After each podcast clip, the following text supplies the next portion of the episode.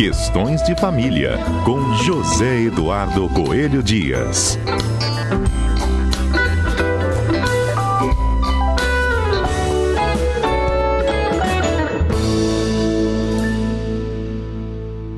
No quadro Questões de Família desta segunda-feira, a gente vai contar uma historinha aqui de um episódio que aconteceu nos Estados Unidos e vamos transportar isso para a realidade aqui de nós brasileiros, né?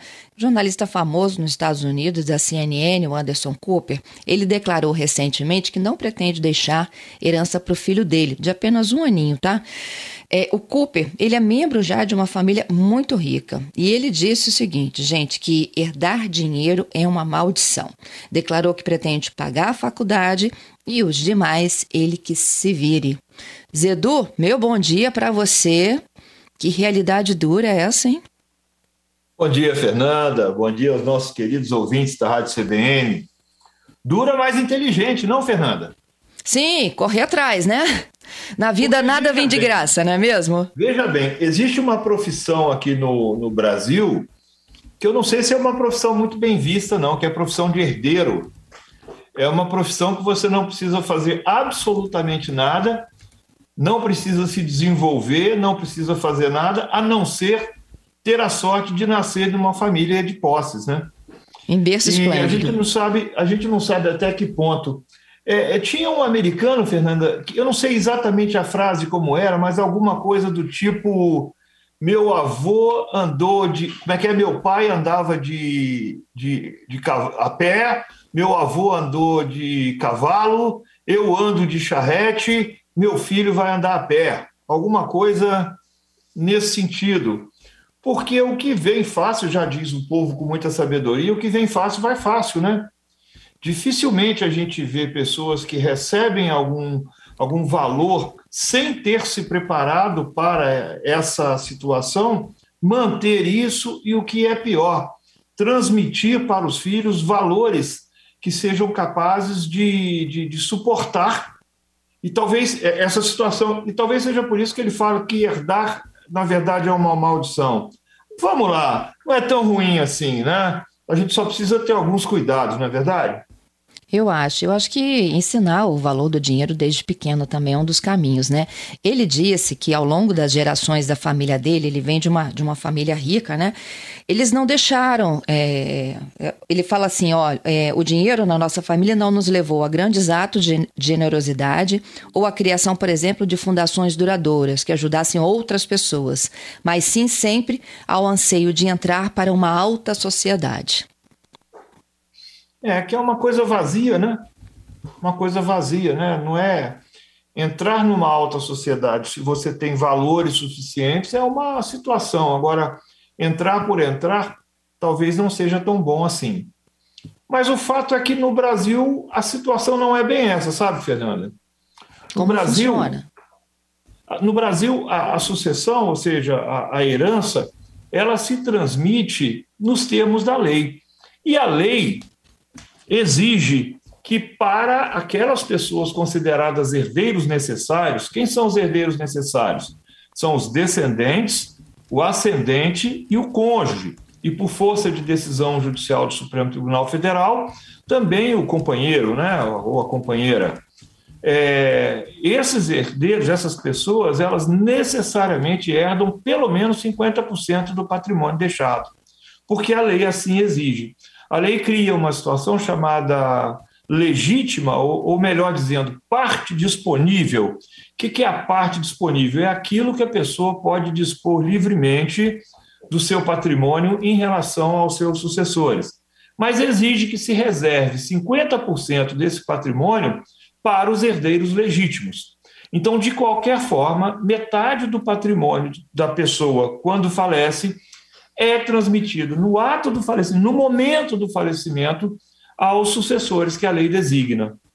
Então, não é da ordem do possível a gente simplesmente dizer: olha, não vou deixar nenhum centavo para você. Isso funciona nos países que têm uma tradição maior de sucessão testamentária. O que é a sucessão testamentária? É aquela que se opera exclusivamente por testamento. Note bem, aqui no Brasil, nós temos também como regra a sucessão testamentária. mas essa sucessão testamentária só abrange a parte disponível, que é 50% dos bens que a pessoa dispõe, porque os outros 50% são reservados não à sucessão testamentária, mas à sucessão legítima, que é aquela que ocorre nos termos da lei. Que é os cônjuges e filhos. Descendente, ascendente e cônjuge. O artigo uhum. 1829 do Código Civil vai estabelecer uma ordem. Em primeiro lugar, os descendentes. Os descendentes concorrem com os cônjuges que não sejam casados no regime da comunhão parcial ou no regime da separação obrigatória ou no regime da comunhão universal.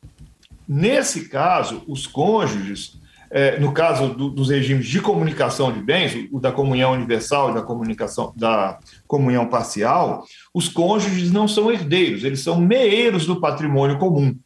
Eles só são herdeiros do chamado patrimônio próprio. O que é o patrimônio próprio? É aquela parte do patrimônio da pessoa que não se comunica nessa relação conjugal, que não é comum. Por exemplo, bens que ele herdou, bens que ele já dispunha antes do casamento, bens adquiridos em substituição de outro bem que ele já dispunha antes do casamento. Claro que isso no regime da comunhão parcial ou da separação convencional, porque o da comunhão universal nós não temos, salvo raríssimas exceções, os chamados bens próprios. Todos os bens são comuns, então o cônjuge, nesse caso, ele é, é meeiro e não herdeiro. Então, os descendentes concorrem com os cônjuges. Se não houver descendentes, o cônjuge vai concorrer com os ascendentes. Se não houver ascendentes, os cônjuges. Se não houver cônjuge nem descendente, aí os ascendentes, são os pais, né, vão herdar o patrimônio, vão, vão, vão é, é, é receber a parte legítima, a herança da parte legítima. O que, que é a herança da parte legítima? É aquela que não está comprometida na sucessão testamentária e que tem que ser pelo menos 50% do, do patrimônio da pessoa. Que é, por exemplo, o que pode ter acontecido com o casal lá do Nubank, né? O, o, o David Vélez e a mulher dele aqui no Brasil. Eles aderiram recentemente a um pacto, né, numa carta que eles divulgaram, em que eles uhum. pretendiam doar parte do seu dinheiro para projetos sociais na América Latina. E aí, olha a explicação do casal. Qual o sentido de morrer com muitas posses materiais quando um gesto pode radicalmente transformar a jornada de uma outra pessoa? E aqui nós temos uma situação bem inusitada. Nosso direito sucessório, assim como o nosso direito de família, ele é um direito retalhado. Isso é fácil a gente entender. Nós temos um projeto de Código Civil, esse de, de, de 2002, esse que está vigorando agora, que é, que é o que está em vigor, ele foi encaminhado, ele começou a ser preparado no início dos anos 70 e foi encaminhado ao Congresso, ele começou a tramitar no Congresso Nacional em 1975. Fernanda, em 1975 nós não tínhamos nem divórcio no Brasil. Uhum. Então, quer dizer, a concepção do código, apesar dele ser novo, é uma concepção velha. Diferente do nosso Código de Processo Civil, que é bem atual, democrático, o nosso Código Civil ainda tem um ranço de patriarcado, ainda tem um ranço de, de, de hierarquia, ainda tem um ranço de, de heteronormatividade, ainda tem um ranço do homem como cabeça do casal, tenta disfarçar, mas como disfarça mal? E houve, por que eu falo que é um direito retalhado? Porque depois, quando o código já estava já em tramitação, entrou em vigor a Constituição de 88, que é uma Constituição verdadeiramente democrática e que preconiza e, e, é, valores é, é, mais próximos da realidade social. Principalmente no campo das famílias, nós tivemos alterações significativas. Veja bem, o ordenamento jurídico anterior só aceitava como família aquela que era formada pelo patrimônio, pelo, pelo matrimônio, ou seja, nós tínhamos uma família matrimonial. Hoje nós temos família formada a partir da convivência, nós temos famílias formadas com base não no que a lei determina, mas com base no afeto. O que abre caminho, que abriu caminho, por exemplo, para as conformações de família formadas a partir de uma conjugalidade entre pessoas do mesmo gênero. E, e então, o, o Código Civil ele vem de uma estruturação anterior a todo esse movimento trazido com a Constituição de 88. E aí isso vai repercutir diretamente no direito sucessório. Então, eh, por exemplo, coisas que a gente tem com a Constituição e que já temos no Código Civil, no Código de Processo Civil, por exemplo, a, a, a, a, valorização da autonomia, da capacidade das pessoas dizerem o que querem fazer com o seu patrimônio, com a sua vida. O Código Civil ele é extremamente é, é, paternalista, até protetivo. É, é, ainda, ainda a gente vê traços de uma marcante influência do Estado sobre a vida das pessoas. Isso interfere, por exemplo, na falta de liberdade de dispor sobre o próprio patrimônio. Zedu, Isso... tem algumas perguntinhas aqui de ouvintes. Opa, vamos, vamos tentar responder. Tá. O Giovanni pergunta se a Suzana Ristoff herdou herança da família. Ah, agora nós temos então uma outra situação, que são as situações de indignidade. O que, que é o indigno? É aquele que pratica algum ato que, se a pessoa, eh, se o autor da herança, que é aquele que deixa a herança, estivesse vivo, provavelmente não iria gostar de saber que o patrimônio iria para ela. O homicídio, por exemplo, é ato de indignidade. Então, ela pode ser excluída, sim, desse, desse montante patrimonial. Ó, oh, é, a dona Ju tá fazendo aqui um, um, um, trocadilho, né? Quando o pai é rico, o filho é nobre, mas o neto geralmente é pobre. É, tem que tomar cuidado com isso. A educação financeira, a educação patrimonial, ainda não é uma realidade plena na nossa sociedade. Nossa sociedade, nós latinos, somos muito passionais, temos muita dificuldade de ver o dinheiro como uma coisa da vida. E o dinheiro é uma coisa da vida. Fernanda, ninguém vive sem dinheiro, mas como a gente tem dificuldade para falar sobre dinheiro? Eu não estou falando de contar vantagem, eu estou falando de, de falar, de conversar sobre dinheiro, até dentro de família.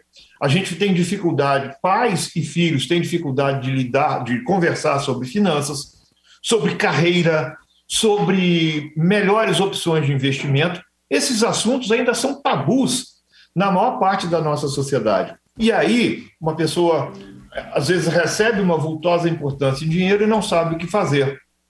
E aí, por conta disso, o trocadilho da nossa ouvinte. É isso. Muito obrigada pela sua participação. Bom início de semana para você. Para todos nós, viu? Até a próxima segunda, Zedu.